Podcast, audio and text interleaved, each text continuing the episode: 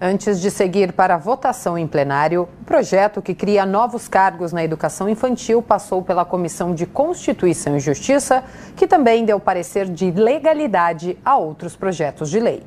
O projeto de lei 712 de 2023, de autoria do Executivo, dispõe sobre vagas para professores de educação infantil da classe dos docentes da carreira do magistério municipal e do quadro dos profissionais de educação. Vereadora Sandra Santana, PSDB, presidente da CCJ.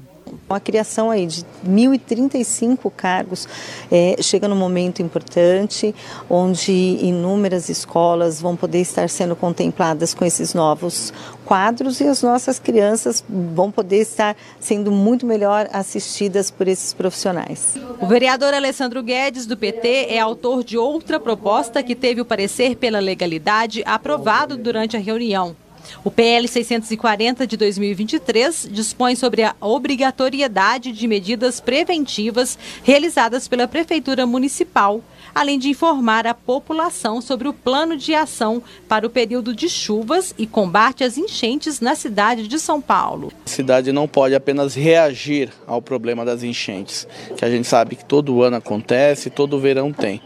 A cidade precisa se prevenir e é obrigação do executivo, do prefeito, seus secretários e subprefeitos apresentar para a população local, com antecedência, o planejamento de chuva baseado no que está por vir, é, do ponto de vista climático, mas também das ações da prefeitura de prevenção. Outro projeto apreciado foi o PL 545 de 2022, de autoria da vereadora doutora Sandra Tadeu, do União, que dispõe sobre a apresentação de relatórios trimestrais sobre o andamento de processos pelo Conselho Municipal de Preservação do Patrimônio Histórico, Cultural e Ambiental da capital.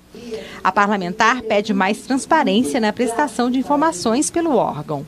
É obrigação desse Compresp apresentar esses relatórios, porque a gente só presta atenção que tem Compresp na hora que saem as notícias e as matérias nos jornais.